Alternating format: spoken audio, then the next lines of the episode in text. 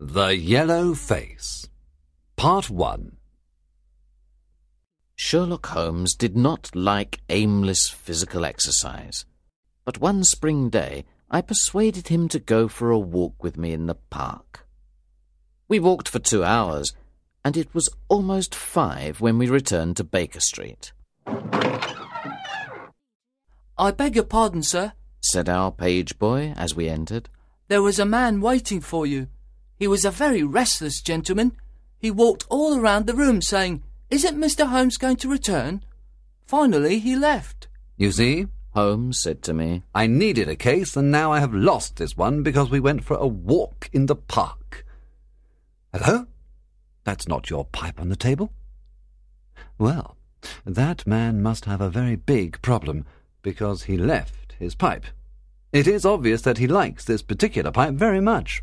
How do you know that he likes it very much? I asked. Well, explained Holmes, I think this pipe costs around seven and sixpence. Now, look, it has been mended twice with silver bands that probably cost more than the pipe itself. So this man must like his pipe very much if he prefers to mend it instead of buying a new one with the same money. Just then, as Holmes was talking, we heard someone walking up the stairs, and then a man walked into the room without knocking. I beg your pardon, said the man. I should have knocked, but I am very upset, and I need help. The man then took off his hat and sat down on a chair. My dear Mr. Grant Munro, began Holmes. Our visitor jumped from his chair. What? he cried. You know my name? If you want to preserve your incognito, said Holmes, smiling, then you should not write your name on the inside of your hat. Or else you should turn the inside of your hat away from the person whom you are addressing. Anyway, my friend and I have heard many strange secrets in this room, and we have had the fortune to help many people. Please tell us the facts of your case. The facts are these, Mr. Holmes, he said.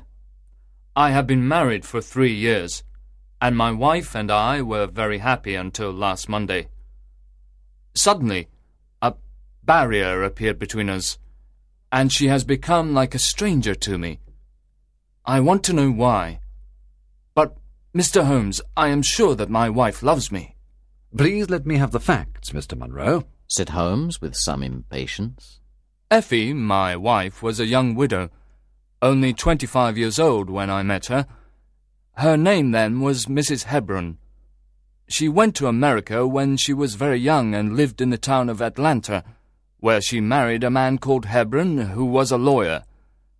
They had one child, but there was a yellow fever epidemic there, and both her husband and child died of it. I have seen his death certificate. After this tragedy, she decided to leave America and come back to England to live with her aunt. I should also mention that her husband left her a large amount of money. This money was invested, and she can live very well with the income from it. She met me after six months in England. We fell in love with each other, and we married a few weeks afterwards. I am a hop merchant, and I too have a good income. We rented a nice house in the country near Norbury. There is an inn and two houses near our house, and a single cottage across the field in front of our house. Until this recent incident, my wife and I lived very happily there. There is one more thing I should tell you. When we married, my wife put all her money in my name. I did not think this was a good idea but she insisted. Well, about six weeks ago, she came and asked me for some. Jack, she said, when you took my money, you said that if I ever wanted some, I should just ask you. Certainly, I said. It's your money. How much do you want? One hundred pounds, she said. What for? I asked, very surprised by the large amount. Oh, she said playfully. You said that you were only my banker, and bankers never ask questions, you know.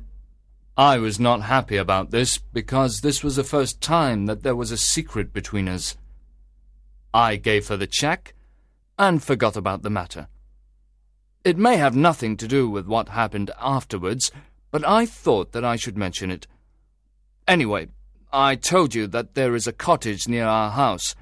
Well, I like walking past that cottage, and last Monday, as I walked past the cottage, I saw an empty van going away from the cottage and furniture in front of the cottage.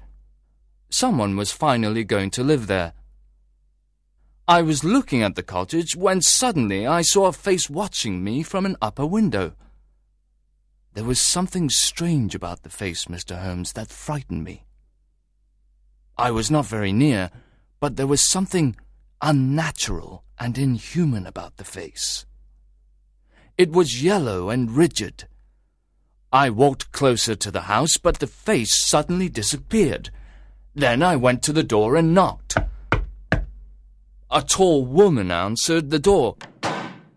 I told her that I was her neighbour and asked her if she needed any help. If we need any help, we'll call you. She said and shut the door in my face. That night I did not tell my wife about the strange face and the rude woman but I did tell her that people were now living in the cottage. That same night, something strange happened. In the middle of the night, when I was not completely asleep, I became aware that my wife was dressed and was leaving the room. She looked very frightened and nervous. I waited for about twenty minutes, and then she returned.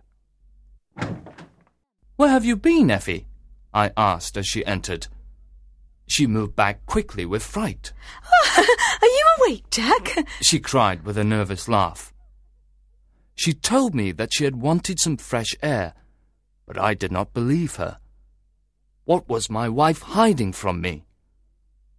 The next day I had to go to the city, but I was so worried about my wife that I returned early to Norbury at about one o'clock. Walking home, I went past the cottage.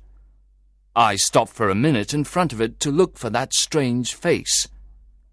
As I stood there, imagine my surprise, Mr. Holmes, when the door suddenly opened and my wife walked out. Oh, Jack! She said. I came here to see if our new neighbours needed anything. Why are you looking at me like that? Are you angry with me? So, I said, this is where you went during the night. What do you mean? She cried. You came here. I am sure of it. Who are these people? I have not been here before. I know you are not telling me the truth. I'm going to enter the cottage and discover the truth.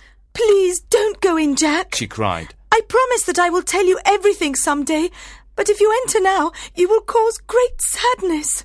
Then she held me tightly, and I tried to push her off. Trust me, Jack, she cried. You will not be sorry. If you come home with me, all will be well. If you force your way into that cottage, our marriage is finished. I will trust you, I said, if you promise never to come here again. She was greatly relieved. Then, as we started to leave, I looked up, and there was that yellow face watching us out of the upper window. What link could there be between that creature and my wife? After that, everything went well. But one day I returned home early. I discovered that my wife had been to the cottage again, so I went to the cottage. I walked into the house and found no one. But upstairs I found a comfortable room, and on the mantelpiece stood a full-length photograph of my wife. I am sure that our maid had warned them that I was arriving, and they all went away. That is why I didn't find anyone there. When I saw my wife again, I told her that there could be no peace between us until she told me the truth. That was yesterday, Mr. Holmes, and then I decided to come and see you for help. After hearing this strange story, Holmes sat silent for a few minutes, thinking. Then he said, Are you sure that the yellow face was a man's face? Each time I saw it, he replied, I saw it from a distance, so I am not sure. When did your wife ask you for the money? asked Holmes. Almost two months ago. Have you ever seen a photograph of her first husband? No, there was a great fire in Atlanta after her husband's death, and all her papers were destroyed. And yet she had a death certificate. Have you ever seen it? Yes, she got a duplicate after the fire. Have you ever met anyone who knew your wife in America? No, Has she ever talked about visiting America again? no, Has she ever received letters from there? No, I don't think so. Thank you. Concluded Holmes. Now, go back to Norbury, and when you see that those people have returned to the cottage, call us. It will be easy to solve this mystery.